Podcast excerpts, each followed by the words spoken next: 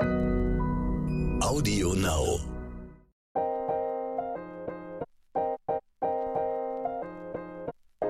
Neon unnützes Wissen. Der Podcast, den man nie mehr vergisst.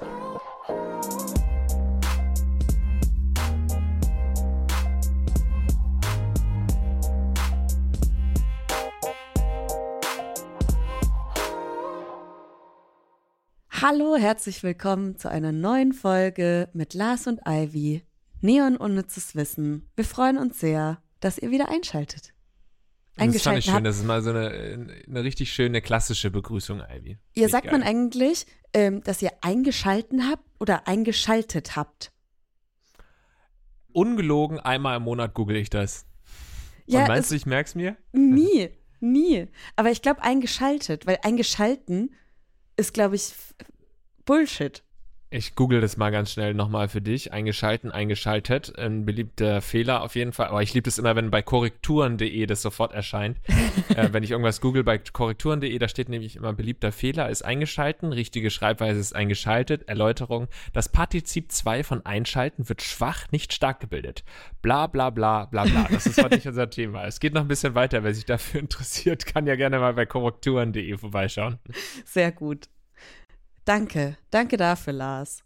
Hm, sehr gerne. Ja, Ivy, ich freue mich auch, dass du da bist und dass ihr da draußen äh, wieder beim Unnützes Wissen Podcast vorbeischaut.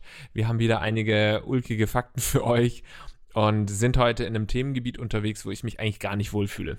Ja, same, same. Also ich habe Chemie abgewählt, sobald es ging in der Schule und am Anfang ist es halt spannend, ne? Also ich glaube, ich habe mir tatsächlich auch das Gymnasium, da gab es ja dann so Tag der offenen Tür. Bei uns in, in Schweinfurt gibt es, glaube ich, vier Gymnasien und das hat man sich alles angeguckt. Und bei dem, wo ich dann auch hingegangen bin, wo ich hin wollte, unbedingt wollte ich hin, weil die so coole Experimente gemacht haben. So diese klassische Elefantenzahnpasta und was weiß ich was. Und es hat mich dann so geflasht, als, keine Ahnung, wie alt ist man da? Elf? Als Elfjährige oder Zwölfjährige, dass ich dachte, da möchte ich auf jeden Fall hin. Und dann, als man Chemie hatte, dachte ich mir nur so, what the fuck, Periodensystem, gar keinen Bock drauf. so viel auswendig lernen, was äh, äh. ich, ich habe es einfach nicht ja, verstanden. Kann ich sehr gut nachvollziehen, wobei das Periodensystem und so, ich fand, das waren noch die harmlosen Sachen, die, wenn es nur auswendig lernen gewesen wäre, hätte ich das auch nicht so schlimm empfunden. Aber es war ja dann einfach auch Mathematik und Formeln auflösen und hier und da und so. Ich fand das, äh, richtig gruselig. Wobei ich da auch wieder gemerkt habe, dass es super abhängig ist einfach von dem Lehrer oder der Lehrerin, die man hatte. Und der eine, es war zum Beispiel bei uns auch in Biologie so. Bio war eigentlich immer so ein Ding, das ich gerne hatte. Deswegen habe ich das tatsächlich auch vierstündig gewählt. Und war der größte Fehler meines Lebens auf jeden Fall. Ich hätte hundertprozentig den sprachlichen Zug natürlich machen sollen und nicht diesen naturwissenschaftlichen Zug. Hab das aber gemacht, weil, ne, egal, das ist viel zu weit aus, das können wir ein anderes Mal machen. Äh, was ich sagen wollte, ist, dass die Biolehrerin, diese Biolehrerin war gleichzeitig auch unsere Chemielehrerin und die hat eigentlich einen Biounterricht gemacht, hauptsächlich äh, der aus Chemie bestand. Also es war eigentlich Biochemie und Chemie habe ich derart gehasst. Ich war so schlecht drin. Ich glaube, ich bin fast sitzen geblieben wegen der Scheiße. Und dann kommt es auch noch in meinem Fach, das ich vierstündig wähle, äh, auch noch 80 Prozent hinzu, dass ich da die ganze Zeit Chemie machen muss und deswegen habe ich so einen richtigen Hass gegen Chemie. Aber es fängt immer so schön an, du hast recht. Es fängt an, hier, da pufft's, da machst du hier die eine Flüssigkeit in die andere, dann, dann kommt eine kleine Explosion, ist das nicht geil? Jeder findet's Hammer und dann sitzt du da und musst Formeln auflösen. Hast du auch noch diesen Chemie-Labor-Unterrichtsraumgeruch im Kopf? Weil das hat immer so, mhm. sofort hast man, habe ich damit so, verknüpfe ich da auch diesen Geruch von dem Unterrichtsraum. Ja, so säuerlich, ne? So, ja. So. Ja, oder dann, dann läuft mal irgendwie, dann ist mal Action in der Schule, weil irgendjemand Buttersäure, den, den, die Karaffe mit Buttersäure umgeschüttet hat, dann stinkt's in der ganzen Schule ja. nach Buttersäure. Das, das sind halt so die, die spannenden Aspekte bei Chemie. Aber was mich zum Beispiel nie interessiert hat, war, wenn irgendwie so ein riesen Versuchsaufbau und der jetzt guck mal hier, das ist eine blaue Flüssigkeit und wenn ich das reinkipp, dann ist es eine rote Flüssigkeit. So what? Ja. Hat mich ein Scheißdreck interessiert. Alle, oh, cool, die Farbe hat gewechselt. Interessiert mich nicht. Was soll das? Ich kann da auch rote Flüssigkeit reinschütten. Blut, dann wird es auch rot. Ja, oder das ist jetzt eine homogene und das ist eine heterogene Emulsion. Oh. Und so, ja, da sind halt Bläschen dann drin. Das ist Fett. Das mischt sich nicht mit Wasser. Ich hab's verstanden. Oh Gott, ja, ja, ja. Exotherm, Aber Endotherm. Oh. Ja, aber ich glaube, gerade auch so in dieser Wissenschafts-YouTube-Bubble ist es halt durch so tolle Wissenschaftlerinnen wie Mighty Nguyen Kim hat so ein bisschen neues Interesse geweckt bei vielen Menschen. Voll, ich glaube, das ist auch total wichtig, weil was wir erzählen, Chemie ist ja spannend, so das siehst du doch an den ersten Stunden, die man hat und äh, wofür sich einfach jedes Kind begeistern kann, weil Chemie ja durchaus total spannend ist, aber es wird dann letztendlich einfach so trocken und lame, dass sich keiner mehr dafür interessiert. Und wir brauchen ja Chemiker, Chemikerinnen. So, man braucht ja so Leute dann, die einem Bock machen auf dieses Fach. Und ja, es gibt ja ja offensichtlich ein großes Studienmangel und so mit den ganzen MINT-Fächern aber auch das würde jetzt ein bisschen ausufern. Aber genau darüber sprechen wir mit unserem Experten äh, später. Tobias Hammelmann ist ein Kollege von Geo, vom Geo-Magazin, weil das vergisst man auch oft, dass gerade im Journalismus es voll interessant ist, wenn du so eine Spezialinselbegabung hast. Und damit kommt man halt voll gut schnell weiter, wenn du irgendwie Geschichte studiert hast und dann noch im Master Journalismus oder sowas. Und er erzählt uns so ein bisschen, warum er so für das Thema Chemie brennt und warum er findet, dass viel mehr Leute sich damit mehr auseinandersetzen müssen. Und vielleicht sind wir dann auch guckt. Schauen wir mal. Ja, ich meine, wenn du dir überlegst, was in unserem Alltag irgendwie wir der Chemie zu verdanken haben. Also man denkt oft an die Medizin und dank der Medizin und so weiter, aber wie viel auch in der Medizin abhängig ist von Chemie und von Leuten, die Ahnung haben von Chemie oder ich meine, alle Zusammensetzungen, alle, alles, was wir, alle Gegenstände, alle, keine Ahnung, Plastik hier, 3D-Druck und sowas, das basiert ja auch alles irgendwo auf ähm, Chemie. Insofern ist es natürlich ein Fach, für das sich mehr Leute begeistern sollten. Ich werde es aber nicht mehr sein. Gut. Sonst irgendwas Neues bei dir? Geht's dir gut? Hast du Spaß am Leben? Ja, dank chemischer Drogen. das ist ja anders so eine Sache, ne? Chemische Drogen und so, also alle partywütigen Menschen, die sagen, ich habe keine ähm, Lust auf Chemie, dann wisst ihr auch, was ihr in Zukunft auch verzichten müsst. Nee, mir geht's gut, Ivy, wie geht's dir? Mir geht's auch gut. Ich habe morgen einen Tattoo-Termin, das wollte ich dir noch erzählen. Und ich auch glaube, Chemie. wenn du jetzt hörst, was es wird, ja, auch Chemie, weil man, da wird ja äh, Farbe unter die Haut gepumpt, gestochen forciert und der Körper kann das ja auch gar nicht abbauen und deswegen hat man herausgefunden, dass sich die Farbe dann teilweise auch in den Lymphknoten absetzt und die dann für immer da drin sind mhm. und das heißt, mhm. stark tätowierte Menschen haben eventuell so richtig schwarze Lymphknoten, wenn sie sterben. Ich werde meinen Körper oh, auf jeden Fall mal, äh, der Wissenschaft übergeben, falls das irgendwie interessant ist. Aber mein da, da traue ich mich noch nicht ran an Tattoos, da warte ich noch die Langzeitfolgen ab. Ja, ja genau. Ja, erzähl, glaube, was willst du dir denn für ein geiles Motiv machen?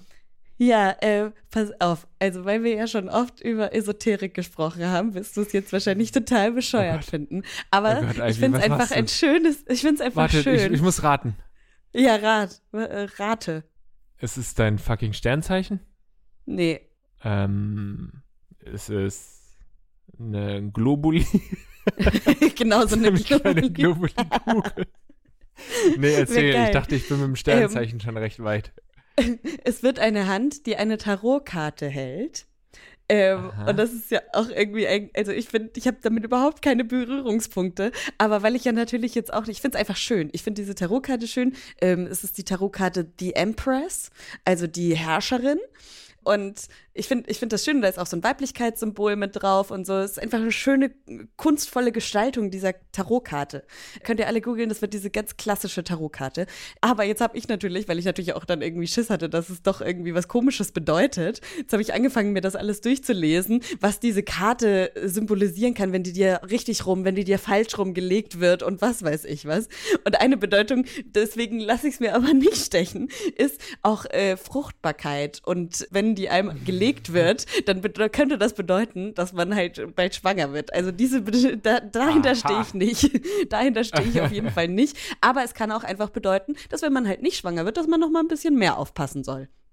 Und dann äh, ist das äh, quasi meine Erinnerung an die Verhütung. Nee, aber ich finde so den äh. Gedanken Weiblichkeit und es, es, steht dann auch für äh, beruflichen Erfolg und bla bla. Also ich will es wirklich einfach nur, weil ich es schön finde. Aber ich habe das Gefühl gehabt, ich muss es dir beichten, dass ich mir so komischen Esogramm tätowieren lasse. Fruchtbarkeit, ne? Wird dann neben der Tinte noch was anderes reingespritzt morgen gleich. Genau, ich hoffe nicht. Ist, Ja, also ich finde, erstmal muss ich sagen, äh, natürlich äh, würde ich jetzt nicht sagen, was machst du für einen Scheiß und so, weil du da offensichtlich ja Gedanken drüber gemacht hast und das bestimmt auch ein schönes Motiv ist. Also erstmal muss ich sagen, ich finde, das ist ein Motiv, das ich mir sehr gut auch vorstellen könnte bei dir. Das würde gut passen. So, ich kenne ja auch so ein paar deiner anderen Tattoos, also sicherlich eine gute Wahl. Aber du wirst natürlich schon, wenn dann Leute das Tattoo sehen, dann werden die schon auch denken, dass du irgendwie so ein bisschen esoterisch angehaucht sein könntest. Damit musst du rechnen, dass auch ich in Zukunft davon ausgehe. Ja, und dann sage ich dir, nö, ich habe keine Ahnung, was es ist. Ich finde es einfach schön. So. ähm, und, und ja. an dieser Stelle, das habe ich dir vorhin schon gesagt, mir hat letztens jemand äh, geschrieben, oder es passiert immer wieder, so, ey, schick mal ein Bild von deinem Tattoo, weil wir hier ja auch öfters mal darüber sprechen. Nein, ich schicke euch keine Bilder von meinen Tattoos. Ihr könnt gerne meinen Instagram-Feed durchgucken und äh, stalken und schauen, ob man auf irgendwelchen Bildern Fotos von meinen Tattoos sieht. Aber ich werde euch keine Bilder von meinen Tattoos schicken. So. Ich schicke euch alle meine Bilder von meinen Tattoos. Also kommt ja, einfach geht zu da, mir. geht da auf Lars zu. Ach, ich will doch mal irgendwann. Irgendwann will ich mal ein Tattoo. Aber dann, wenn es schon so voll uncool ist, weil ich schon viel zu alt bin. Also eigentlich jetzt. eigentlich, wenn ich mir jetzt mein erstes Tattoo stechen lasse, ist es schon ein bisschen uncool. Aber ich mache das noch, Ivy. Mach das mal. Mein, äh, eine Idee, die mir jetzt vor kurzem erst kam, beziehungsweise mein Partner hat mich darauf hingewiesen, dass das eigentlich das perfekte Tattoo für mich wäre. Und das passt noch viel besser zu mir als die Tarotkarte. Eine Packung Sauce Hollandaise. ja, und dann aber mit Marke auch? Steht da Knorr dann mit drin? Ja, ja, ja, genau. So wirklich diese Standard-Tütenpackung nee, Sauce Hollandaise. Ja, Tomi, Tomi genau. ja, nicht Knorr. Nicht Knorr, Tomi. Ja, finde ich auch gut. Du hast ja eine, eine Knoblauchzehe oder die Presse? Was, wie war das? Äh, ein Knoblauch, genau. Das ist ja das Partner-Tattoo. Mein, mein ja. Partner hat da, die Knoblauchpresse. Finde ich richtig gut, finde ich richtig gutes Partner-Tattoo. Und dazu dann so Hollandaise, ja, dann hast du irgendwann ein komplettes Gericht auf deiner Haut. Auf also jeden. Noch die Zubereitung musst du dann auch noch dazu schreiben.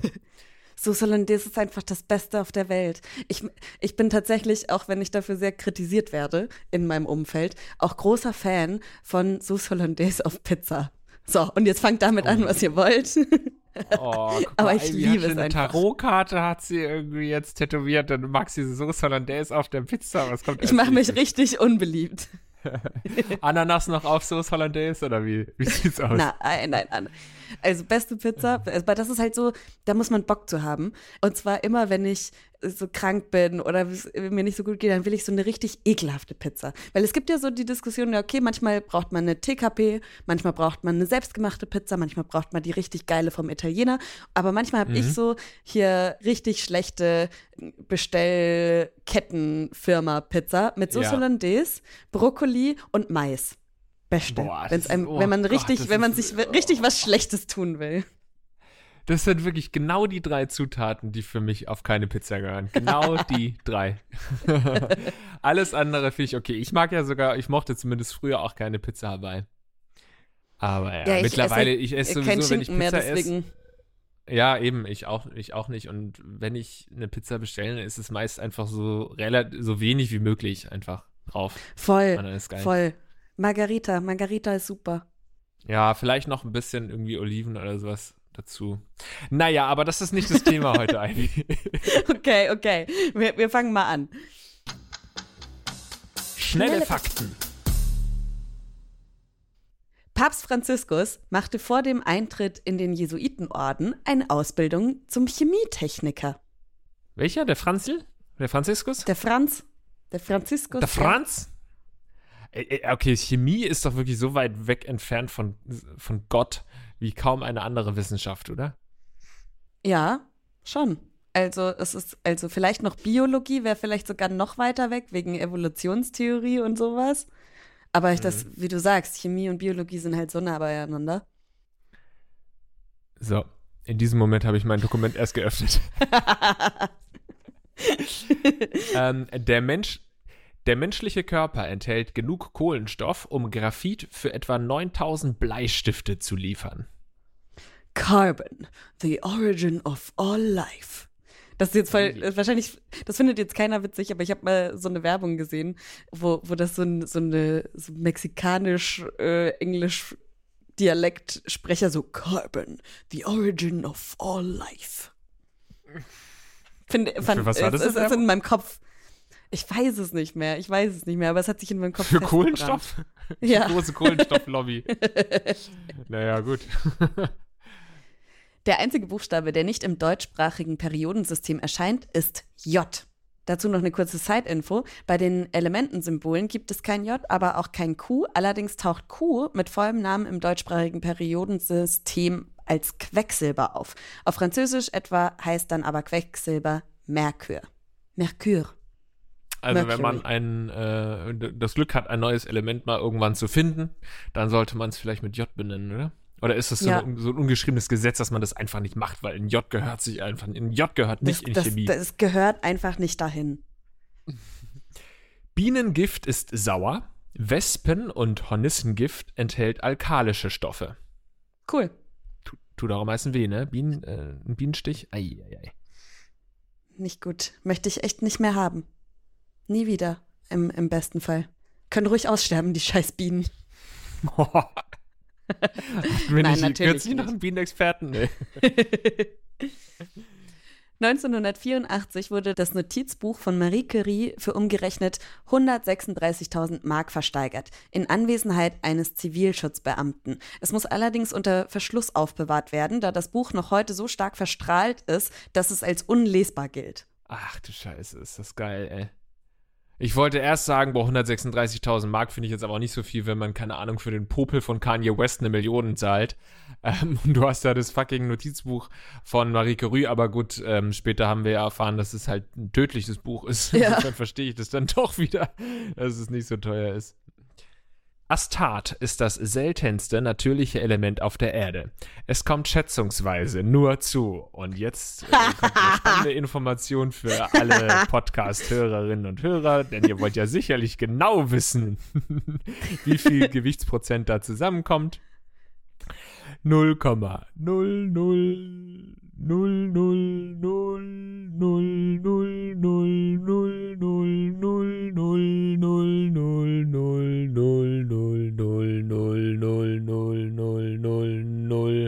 0,0000000000000000000000000000000000000000000000000000000000000000000000000000000000000 Gewichtsprozent in der Erdhülle zu. Vor.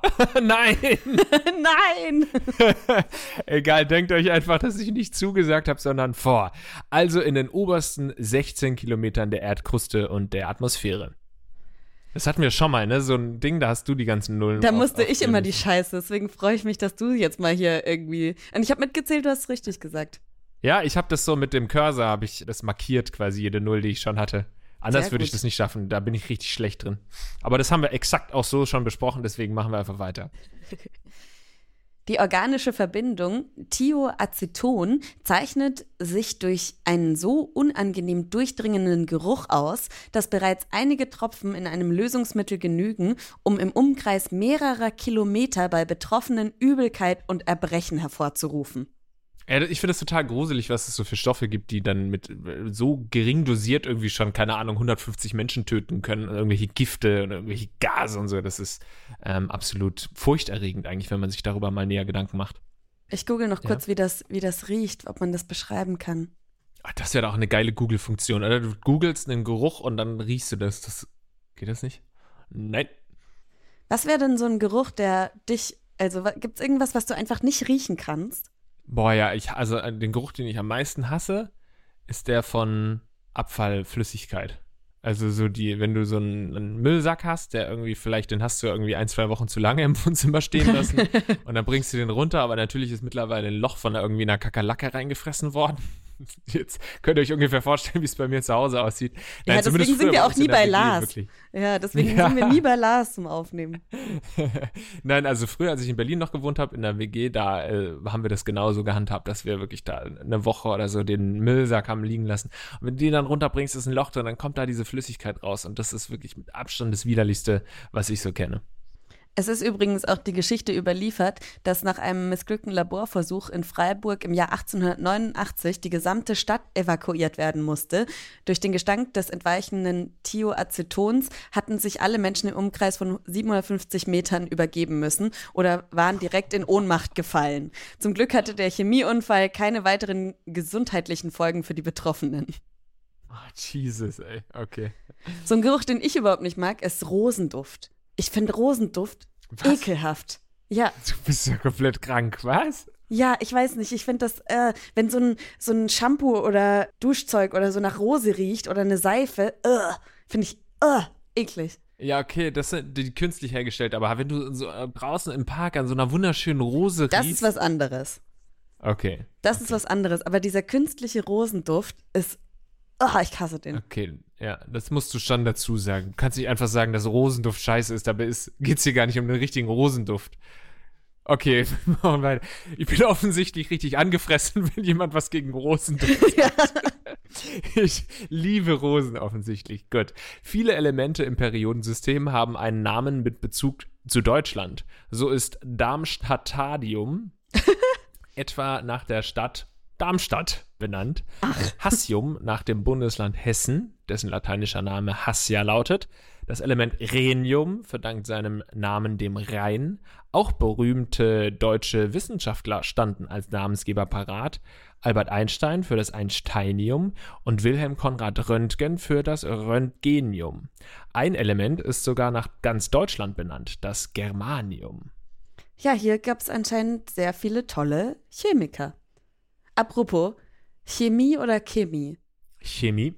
Ja, auf Weiß jeden nicht, Fall. wieso wir uns darüber unterhalten müssen. Ja, aber früher bei, in Bayern sagt man Chemie. Ja. Und das habe ich auch erst später gelernt, dass es Chemie heißt. Und es gibt für mich auch manchmal echt keinen Sinn, weil man sagt ja auch nicht Christus. Wie, das heißt, du willst doch Chemie sagen, oder? Nein, ich verstehe es nur manchmal nicht so ganz. Weil Na, das eben, liegt dann am R. oder Chamäleon. Da ist kein R, da ist ein Vokal danach. ja, das liegt dann am A. Du weißt es nicht. Du weißt es nicht. Aber ja, mittlerweile auch Chemie. Und ich finde es tatsächlich komisch, wenn jetzt jemand Chemie sagt. Und China? China, ja. Aber habe ich auch China früher gesagt. Ja. Ja, Aber man lernt ja, Ja. man hört nie auf zu lernen. K, ja. Ich überlege ein Wort mit C-H-A. Ja, außer Chamäleon. Außer Chamäleon. Und C-H-E. Chemie und Ch Naja, gut, wir machen weiter. Chance. Die härteste. Da sagt man es auch ganz anders. Chance, ja. Chemie. Aber weil ja, Französisch. Chemie sagen ja auch viele. Das war bei uns eher so Chem Chemie. Chemie Chemie. finde ich noch schlimmer als Chemie. Ja. ja, ja. Ja, naja. Die härteste Substanz in unserem Körper ist unser Zahnschmelz. Er besteht hauptsächlich aus dem Mineral Hydroxylapatit. Aha, aha. Aha. Äh, müsste man, gibt es da bestimmt schon Krimis oder so, die, die dann irgendwie den Zahnschmelz der Menschen irgendwie aufsaugen und dadurch dann die härteste Waffe, das, das krasseste Schwert ähm, aller Zeiten herstellen. Naja, DNA ist. ein- Nein, Lars.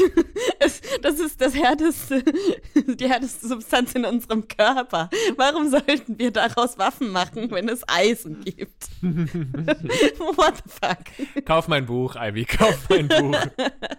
Kommt in drei Jahren raus, ist so ein alter Mittelalter-Schocker. Ja. DNA ist ein Flammschutzmittel. Ein Forscherteam der Polytechnischen Universität Turin in Italien hat herausgefunden, dass das Auftragen von Heringssperma DNA auf Baumwollgewebe dazu führt, dass es nicht mehr brennt oder Feuer fängt. Also, wenn ihr das nächste Mal in der Öffentlichkeit auf Menschen onaniert, dann könnt ihr mit der Ausrede rausgehen, ja, ich, ich wollte nur nicht, dass du Feuer fängst. Es muss ja ein Hering sein. Du musst dich von einem Das muss Hering ein Hering sein. an, anwichsen lassen.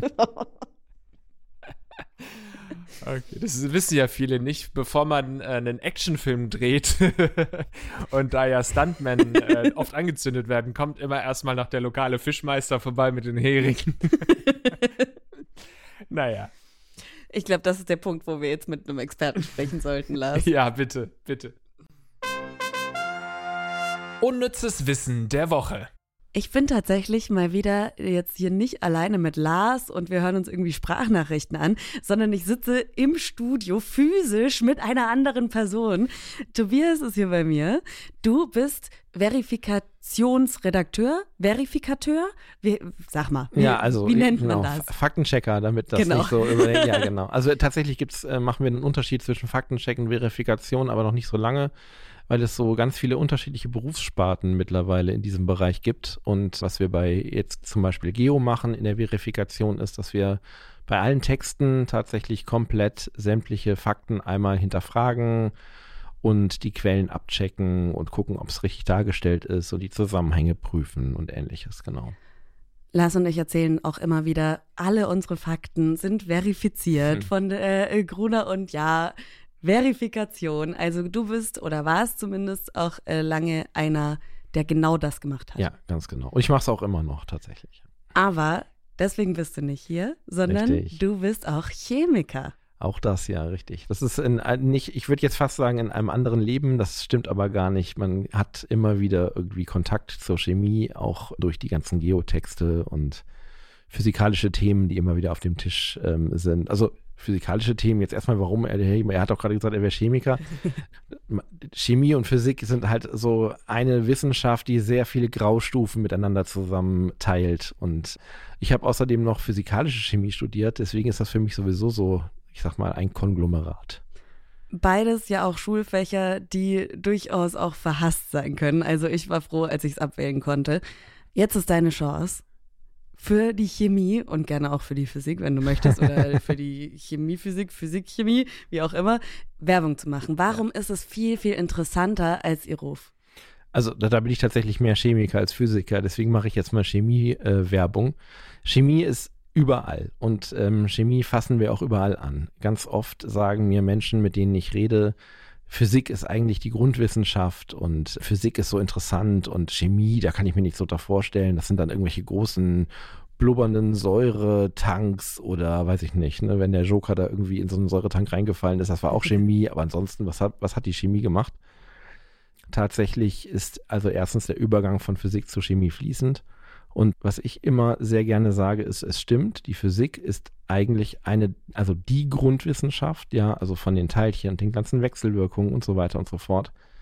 Der Chemiker an sich weiß das aber und muss deswegen die Physik auch beherrschen, weil er die Physik für seine Chemie brauch, auch braucht. Und deswegen ähm, kann der Chemiker immer beides. Der Physiker, naja, also die können auch. Das heißt, der Chemiker ist der coolere Physiker. Na, nee, das will ich nicht sagen. Also er ist wahrscheinlich in- an vielen Stellen nicht so tief in der Materie. Also mit Mechanik und, und solche Sachen habe ich zum Beispiel überhaupt nichts am Hut. Aber letztendlich ist die Chemie viel anwendungsspezifischer. Also eine Grundwissenschaft, die meiner Meinung nach eben deutlich anwendungsspezifischer ist. Jetzt könnte man sagen, Blödsinn. Wenn ich einen Apfel fallen lasse, ist das Schwerkraft, das ist Physik. Ja. Aber im täglichen Leben, alle Materialien, Materialwissenschaften fallen eigentlich in die Chemie hinein. Alles, was produziert wird, alles, was reagiert, alles, was uns irgendwie belangt, von Waschmittel, von Süßkram, von Zusatzstoffen in Lebensmitteln, das ist alles pure Chemie. Und wenn man sich in der Chemie ein bisschen auskennt, dann kann man solche Sachen auch viel besser abwägen. Nicht umsonst gibt es zum Beispiel eine chemische Industrie, aber es gibt ja keine physikalische Industrie in dem Stimmt. Sinne. Und diese chemische Industrie zeigt die Anwendungsspezifizierung gerade von Gegenständen, von Alltagsgebrauchsgegenständen, von Wandfarbe über Anschnallgurt bis zu Sicherheitsglas. Das ist alles in Richtung der Chemie. Okay, wenn du jetzt sagst, ja, das ist um uns rum permanent, wenn man gerade halt irgendwie auf YouTube irgendwie so Chemie für Einsteiger oder irgendwelche Wissenschafts-YouTuberInnen, da wird immer wieder gesagt, ja, außerdem bestehen wir alle aus Sternenstaub. Was ist denn da dran? Ist das wirklich so? Sind wir irgendwie auch irgendwie der Meteorit, der irgendwann mal auf der Erde eingeschlagen ist? Ja, also ne, es, man muss noch ein bisschen weiter vordrehen. Durch die Entstehung des Sonnensystems und auch durch die, durch die Sternenstaubsachen sind sozusagen sämtliche Elemente entstanden, die auch die Erde mitbestimmt und auf der Erde entstanden sind. Das heißt also, es ist, geht gar nicht so sehr darum, dass, äh, dass der Sternenstaub auf die Erde gewandert ist, sondern dass der Sternenstaub quasi äh, die Gesamt, das Gesamtvolumen des Kosmos gebildet hat und äh, damit auch die gesamten Elemente, die letztendlich auf die Erde gekommen sind, mit Sternenstaub ja untrennbar verbunden sind. Und in dem Sinne kann man durchaus runterbrechen, dass man aus Sternenstaub ist, definitiv, ja. Ist irgendwie so eine sehr, sehr verniedlichte An Anschauung auf jeden Fall. Okay, anderes praktisches Anwendungsding, weil ich, das habe ich mich heute Morgen gefragt, wo ich so, okay, ich, ich spreche heute noch mit Tobias. Was passiert bei den Tests eigentlich? Also mir äh, schön, äh, man weiß, das wird irgendwie in die Nase geschoben, da Ja. bleibt dann was hängen, dann kommt das in der Lösung. Was ist in dieser Lösung drin, dass man sehen kann, ob man jetzt Corona positiv oder negativ ist? Ganz ehrlich, keine Ahnung. Äh, nein, also es, ich, ich wär, das wäre das wär sehr vermessen zu sagen, dass ein Chemiker sämtliche Chemikalien auskennt. Ne? Ich habe ja gerade gesagt, ähm, also vorhin gesagt, ich bin physikalischer Chemiker. Mein Fachbereich ist eigentlich ähm, Oxidation von äh, Metallen und Halbmetallen und Halbleitereigenschaften davon. Da, da, könnte ich zumindest mit meinem Studiumwissen ein bisschen mehr sagen. Ich könnte tatsächlich auch ähm, äh, dank einiger Sachen noch was zu, ähm, zu Klebstoffen und Polymerisation erzählen. Ich kann aber sagen, wie der Test ungefähr funktioniert.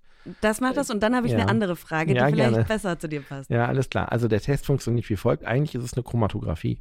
Das ist eine Abhängigkeit der Moleküle, wie sehr sie an einer Oberfläche haften und ähm, wie sehr sie nicht haften. Die in der, in der kleinen Ampulle ist ein Lösungsmittel, das ähm, löst sozusagen die, die, die Keime, die, ähm, die, die Hauptschuppen und was auch immer man da aus der Nase rausgepopelt hat. Stücke vom Hirn manchmal, je nachdem, wie tief dieses Ding da reingeschoben wurde von irgendwem. Und das wird gelöst in dieser Lösung. Was, ge- welches Lösungsmittel genau das ist, weiß ich nicht. Ähm, dann wird es eben da drauf getropft auf diesen, diesen, diesen Kontrollpunkt, was man immer so vier Tropfen drauf. Warum Mhm. vier Tropfen? Das muss halt voll sein, damit diese Platte, auf der hinterher die Striche sind, sich vollsaugen kann. Mhm. Und dann sieht man ja auch schon, wie diese Flüssigkeit, das ist wie so, wenn man ein nasses Handtuch zum Teil in eine Pfütze legt, dann sieht man, dass das Handtuch so langsam nach und nach nass wird. Das, die Flüssigkeit saugt sich so das Handtuch entlang. Mhm. Und in diesem Trägerstoff, in dieser Flüssigkeit, sind die Moleküle, die, die Antikörper mit drin. Die, ich bin nicht sicher, ob die Antikörper noch an was gebunden sind in der Lösung. Deswegen ähm, bin ich da ein bisschen vorsichtig, um das genau zu sagen. Da müsste ich nochmal nachlesen. Aber äh, letztendlich geht es darum, äh, dass manche Sachen in dieser Flüssigkeit durch den Kontakt mit der Oberfläche von diesem sehr porösen Material im Test unterschiedlich stark nach vorne oder nach hinten gesetzt werden, Mhm. also beziehungsweise transportiert werden. Und je nachdem, was da drin ist, ähm, sieht man dann also die, die Grenzschicht sozusagen und kann sagen, ähm, was ist drin und was ist nicht drin. Und diese Striche, diese Striche, die werden mit ziemlicher Sicherheit einen, irgendeine Reagenz haben, die mit den Antikörpern farblich reagiert. Mhm. Und ähm, deswegen erkennt man an dem, an dem Strich dann noch zusätzlich, äh, was da passiert und ähm, welche Detektion das ist. Da wird sich irgendein Molekül farblich verändern. Das wird dann irgendwie so umgesetzt, dass es eine andere Absorption vom Licht bekommt und färbt sich dann rot, je nachdem, ob das der Anti Antikörper drin ist oder Okay, nicht. das heißt, also der, wenn, wenn man positiv wäre, würde ja der untere Strich auch farblich reagieren. Also Ja, es ist genau. ja oben drüber, ist ja für C. Ja. Der Kontrollstrich, Genau. wenn man negativ ist, wird der sichtbar. Richtig. Das heißt, wenn Antikörper vorhanden wären, weil man eine Covid-19-Infektion hat und der Ja. Körper schon Antikörper gebildet hat und die bis zum ersten Strich getragen werden würden, würden sie an dieser Stelle reagieren. Genau. Dadurch, dass keine da waren, heute Morgen bei mir, Ja, ähm, ging die Flüssigkeit weiter und genau. die Flüssigkeit an sich hat dann mit dem zweiten Farbstrich reagiert und dann Die reagiert dann, also die Flüssigkeit reagiert mit beiden, also Mhm. mit beiden Farbstrichen, also nee, eben mit dem ersten nicht, aber mit dem zweiten definitiv. Das ist sozusagen der Kontrollpunkt. Das ist Ob die alles Flüssigkeit bis benetzt. dahin Genau, die Lösungsmittel ist. ist. bis dahin, genau. okay. Also, äh, deswegen, mir fällt mir gerade auf, ich bin gar nicht sicher, ob es wirklich eine Chromatographie ist oder nur eine Farbreaktion, weil die Flüssigkeit ja so oder so bis da hinten geht. Okay, Aber die schneiden Farb wir raus, schneiden wir Nein, nein, nein, raus. alles gut, nein, überhaupt alles gut. Die Farbreaktion Reaktion ist es auf jeden Fall. Und ganz wichtig, es gab ja mal die Kritik an den Corona-Tests, dass die auch mit, äh, mit Cola oder Cola Light funktionieren. Mhm. Und ähm, das ist aber gar nicht so problematisch, meiner Meinung nach, weil natürlich kann es sein, dass die Moleküle auf dem Farbstrich auch mit, weiß ich nicht, irgendeinem Bestandteil der Cola, vielleicht der Phosphorsäure oder sowas, die da drin ist, auch mit reagieren und eine Farbreaktion haben. Jetzt haben wir aber natürlich keine Cola im Mund. Deswegen ist das völlig unproblematisch, wenn es auch mit Cola reagiert. Man sollte halt nur nicht direkt vor dem Test Eine einmal eine Cola durch die Nase ziehen. Man soll ja eigentlich auch vorher so eine halbe Stunde nüchtern sein irgendwie und gar nicht irgendwas essen, Ja, trinken, wie auch also immer. genau. Aber durch, und durch die Nase ziehst du dir die Cola sowieso nicht. Von Richtig. daher ist das, glaube ich, völlig unproblematisch. Du, aber wenn man sich mal verschluckt, also mir passiert das schon öfters, aber ich bin auch sehr tollpatschig, dass dann doch mal irgendwie was durch die Nase wieder rauskommt. Eine Frage, eine Frage, die vielleicht äh, du dann beantworten kannst. Was passiert, wenn ich nicht echten Schmuck trage und meine Finger dann grün sind? Ja, Hat das nicht was mit Oxidation zu tun oder bin ich da jetzt voll auf dem wenn du, also wenn, du- wenn du nicht echten, wenn du nicht echten Schmuck Genau. trägst, ähm, dann ist die Frage, aus welchem Material das ist. Wahrscheinlich ist das irgendein Polymer, irgendein Plastik oder sowas, der mit irgendeinem Metallüberzug ist, damit es nach Metall aussieht. Was nach Metall aussieht, ist meistens auch Metall. Und äh, dann aber eben nur ein Überzug. Und Mhm. vermutlich reiben sich dann einfach Metallteile an deine Haut ein und die könnten tatsächlich oxidieren und eine grüne Färbung ergeben. Das kann ja allerdings auch mit einem normalen Ring passieren. Also wenn du irgendwie so einen Ring vom, vom Flohmarkt holst und Mhm. äh, den auf äh, den, den ansetzt und dann irgendwie irgendwas machst, wo du schwitzt und den dann abnimmst, dann siehst du manchmal auch so eine dunkle Verfärbung Mhm. am Ring. Und da sind auch Metallpartikel dann in die Haut gegangen. Aha. Und ist das irgendwie schlecht? Außer man hat vielleicht eine Nickelallergie, wahrscheinlich nicht. Wenn man eine Nickelallergie hat, klar. Ansonsten sollte Schmuck tunlichst nicht aus äh, giftigem Material sein. Dann äh, hat man da ein echtes Problem. Hast du vielleicht so zum Abschluss noch ein lieblingsunnützes Wissen aus der Chemie, wo du sagst, da, da kann ich immer glänzen mit? Ein lieblingsunnützes Wissen aus der Chemie. Ich habe, das ist ähm, ganz, ganz viele Sachen, die ich total spannend finde als Chemiker, die vielleicht andere irgendwie nicht so, nicht so interessant finden. Also e- eins der, eine spannende Sache, um wieder zu zeigen, wie, wie eng Moleküle miteinander zusammen äh, verwandt sind, ähm, ist, es gibt ähm, Buttersäure. Das ist, das ist das Zeug, das stinkt wie die Pest. Das wird auch von, von Bakterien als Abbauprodukt hergestellt und das ist so Schweiß, ne, also so ein ganz, ganz ekliger Geruch. Und aus Buttersäure kann man mit einem relativ einfachen Schritt ähm, Aroma, zum Beispiel Marzipanaroma machen oder Ananasaroma. Und dann riecht es nach Ananas und alles ist total toll. Ähm, das ist einer der Punkte, wo, wo ich sage, das, das sind so Sachen, um Leuten zu zeigen, ähm, Chemie an sich ist gar nicht giftig oder problematisch. Wichtig ist, welche Reagenz oder welche, welches Molekül man wirklich nimmt. Und ein anderes, über das ich letztens erst gestolpert bin, das wahrscheinlich sich jetzt zumindest fürs nächste halbe Jahr so mein, mein Lieblingsbeispiel dafür ist, ähm, wo ist denn überhaupt Chemie drin und mit welchem Grundverständnis sollte man an Chemie rangehen. Es gibt Zusatzstoffe in Lebensmitteln, diese E-Stoffe, und manche Sachen werden anders umschrieben, äh, indem äh, der Gesamtname gesetzt wird. Zum Beispiel gibt es in ganz vielen Lebensmitteln, da steht dann ähm, Rosmarinöl drin. Und ähm, Rosmarinöl oder Rosmarinessenz ist es, glaube ich, was, was da immer steht. Rosmarinessenz ist, wenn man es runter reduziert auf genau das, eigentlich nur eine einzige Molekülsäure, eine Säure, die äh, prinzipiell als Antioxidant funktioniert und deswegen dem Lebensmittel zugesetzt wird. Könnte auch, ich weiß, ich weiß den Namen der Säure nicht mehr, Kaminolsäure oder sowas, glaube ich. Letztendlich denken viele Leute, wenn sie das sehen, oh, Rosmarin-Essenz, toll, das ist ja, Ja, was ganz Tolles. Das klingt gesund. Ja, das klingt gesund und ist auch noch, ne, mit, mit, weiß ich nicht, ne, das schmeckt noch nach Rosmarin, ist eigentlich nur ein Gewürz. Ist es aber gar nicht. Es ist eigentlich ein ganz normaler Nahrungsmittelzusatz, der, der, der rausgenommen wurde aus, äh, aus Rosmarin, der prinzipiell so reduziert würde, dass er nur noch eine Stoffklasse ist, ein Molekül, eine Lösung sozusagen und dann wieder reingesetzt würde, um was ganz anderes zu machen, als nach Rosmarin zu schmecken. Und, ähm, Aber schmeckt er denn trotzdem dann auch noch zufällig gleichzeitig nach Rosmarin? Nee, ich glaube nicht, dass der noch nach Rosmarin schmeckt. Ach, Dann. krass. Okay, gut zu wissen, muss ich mal drauf achten. Ja. Vielen, vielen Dank, dass du dir die Zeit genommen hast. Und ich glaube, hätte mir jemand so, also es ist natürlich jetzt, kann ich schlecht einschätzen, aber in der Schulzeit war irgendwie Chemie halt immer so, so fern vom Leben. Aber schon allein so dieser Ansatz, okay, es ist überall um uns rum und es gibt richtig viele Jobs, Mm. ist natürlich nochmal ein ganz anderer Anreiz, vielleicht sich da nochmal genauer mit auseinanderzusetzen. Ja, definitiv. Also ich glaube, dass so ein gewisses Grundverständnis von Chemie eigentlich immer da sein sollte, wenn man, egal über welches Material, welche Materialeigenschaften, welche Schädlichkeiten, Umweltgifte oder sonst irgendwas, man da irgendwo mitreden kann, weil das einfach total wichtig ist, ähm, so, sowas zu wissen. Auch allein schon, um zu wissen, was im Essen ist. Vielen Dank. Sehr gerne. Unnützes Quissen. Okay, Lars, genug über Dinge gesprochen, die wir nicht können. Was wir gut können, ist auf jeden Fall gegeneinander antreten und bis aufs Blut kämpfen in unserem Quiz. Genau, und bisher hast du ja wieder bewiesen, dass du es momentan besser drauf hast. Du führst noch, aber ich komme ran. Letztes Mal waren unentschieden, jetzt komme komm ich wieder ran. Ja, naja, also wir haben beide die gleiche Antwort das letzte Mal gesagt, aber ich führe mit einem Punkt hier. Unentschieden, ja, ja, ja, unentschieden. Nee, das wär, ja, ja, es war ein bisschen ähm, albern ausgedrückt. Ja, ich wollte mich wieder ein bisschen besser darstellen lassen, als ja, ich ja, bin. ja, ja. Also ich führe mit einem Okay, die- Punkt 3 zu 2 stets. Ich bin gespannt. Ich bin auch gespannt und ich schätze mal, es wird ein Wort vorkommen in diesem Satz, das sehr schwer auszusprechen ist. Aber wir schauen mal. Was erfand der Chemiker Johann Wolfgang Döbereiner 1823? A. Das Periodensystem der Elemente. B. Das moderne Feuerzeug. Oder C. Die aufladbare Batterie. Nö, das konnte man alles ganz gut aussprechen, ne? Wann 1823? Ja. Okay. Okay, ich habe mich entschieden. Ich auch. Drei, zwei, eins, B. B. Ah, fuck. Ja, ich dachte mir, Scheiße, Mann. Periodensystem, den Namen hätten, hat man bestimmt schon mal gehört. Und Döbenreiner habe ich noch nie gehört.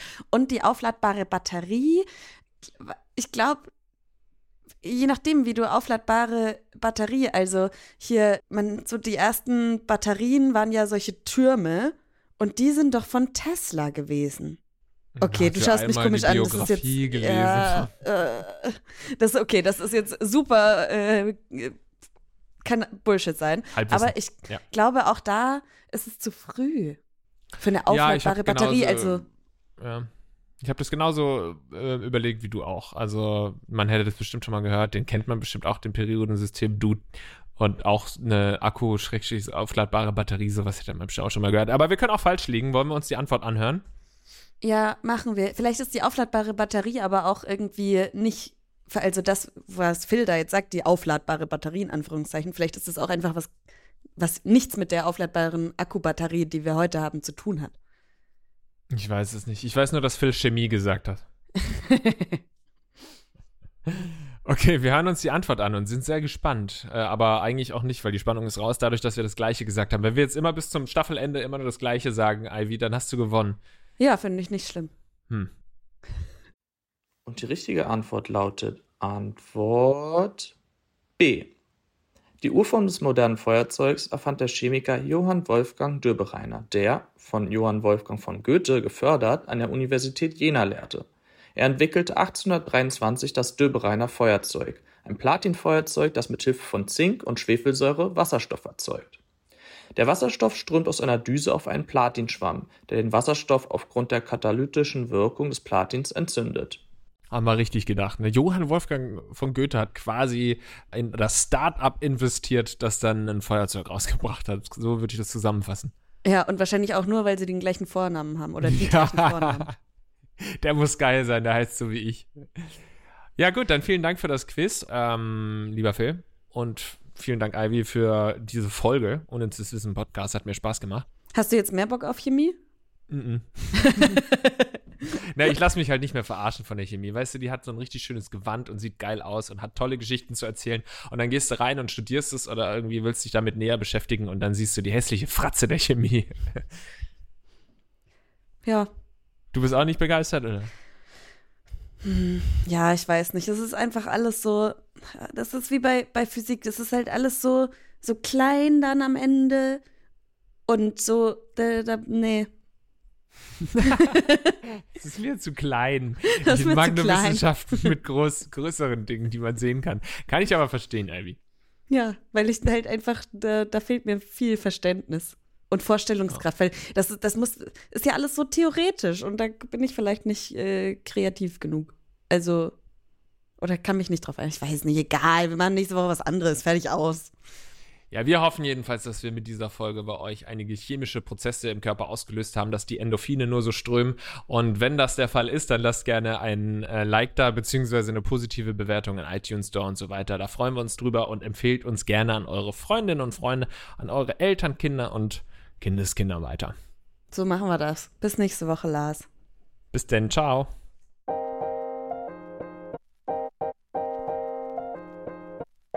Neon unnützes Wissen.